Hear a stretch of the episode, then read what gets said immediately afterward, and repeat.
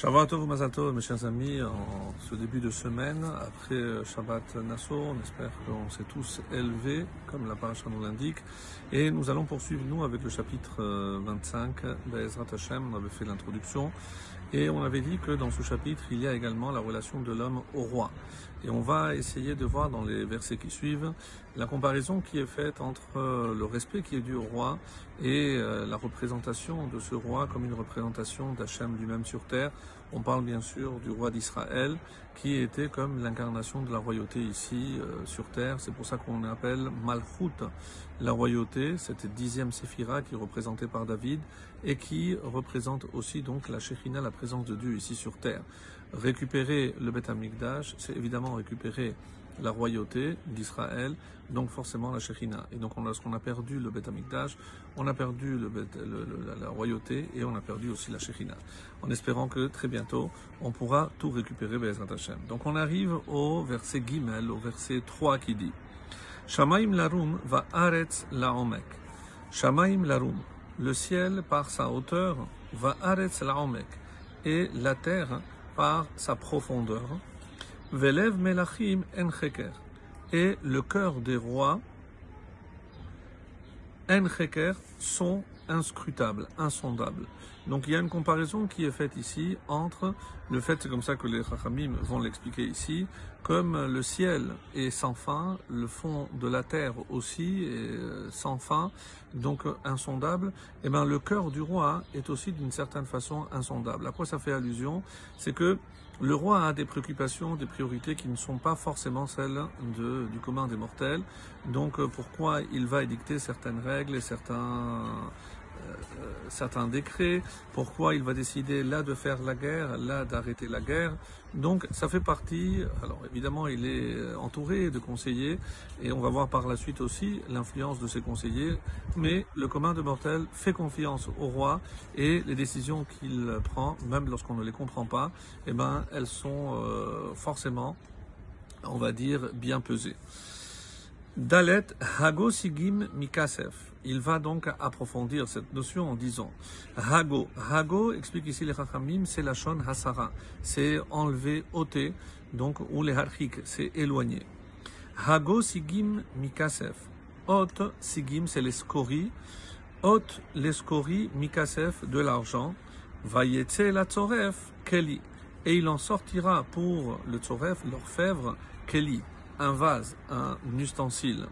Donc on voit ici l'importance donc d'éloigner les scories. Pourquoi Parce que si je fais fondre l'argent avec les scories, eh ben malheureusement donc le, le, le, le, le, Kelly, le vase obtenu n'aura pas évidemment la même pureté que si l'argent avait été entièrement pur.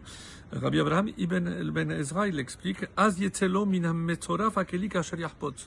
C'est la seule façon de faire en sorte que le résultat eh ben, corresponde à la volonté première. C'est-à-dire, si je veux vraiment obtenir ce que je voulais dans un début, il faut que je prenne toutes les précautions. Et c'est pas forcément dans la vie, c'est un conseil pour tous les jours. C'est lorsque je veux me donner du mal pour atteindre un objectif, eh ben, il faut déjà commencer à éliminer tous les obstacles qui m'empêcheront d'atteindre cet objectif. Donc, de la même façon ici, donc un orfèvre, le but c'est obtenir le, avec le métal le plus précieux, le, le vase, l'ustensile le, plus beau possible. Et donc, en, préambule, donc avant même de commencer, il faut faire en sorte d'éliminer tout ce qui empêcherait de faire euh, en sorte que le vase soit parfait. Donc ça c'est l'explication donc du dalet avec ce mot de hago qui veut dire donc euh, ôter, enlever. Et comme il va l'expliquer par la suite, et que pour quel rapport avec les, rois, pourquoi on parle ici maintenant de l'orfèvre? Parce que l'orfèvre, le roi est en quelque sorte un orfèvre. Donc son royaume, eh ben, il doit le mener comme s'il voulait évidemment en faire un joyau. Et pour ce faire, il doit s'entourer de métaux précieux. Ici, ce sont des hommes précieux. Et c'est pour ça que le roi Salomon, qui sait certainement de quoi il parle. Hago Racha Lifnemeler. Donc ici, que représentent les, les scories pour l'argent? Ce sont les méchants pour le roi. Hagor Racha lifnemelech, ôte le méchant de devant le roi, veikon batzedek kis'o, et son trône s'affermira batzedek pour la justice. Et ce qui est ici assez étonnant, c'est qu'on retrouve cette même expression dans le livre de Melachim, lorsque la, reine de Sheva a dit au, roi Salomon, et c'est comme ça que c'est rapporté dans Melachim Aleph, euh, le chapitre 9, Vechen amra malkat Sheva al Shlomo, vaisimecha lemelech la'asot mishpat utzdaka. Que Dieu te place en tant que roi pour pouvoir faire appliquer la justice et euh, Mishpat, le jugement, Utzdaka et la justice. Donc on voit bien que si un roi veut faire régner la justice dans son royaume, eh ben un des obstacles à éliminer, ce sont, comme l'expliquent les Chachamim, qu'est-ce que c'est les rachas?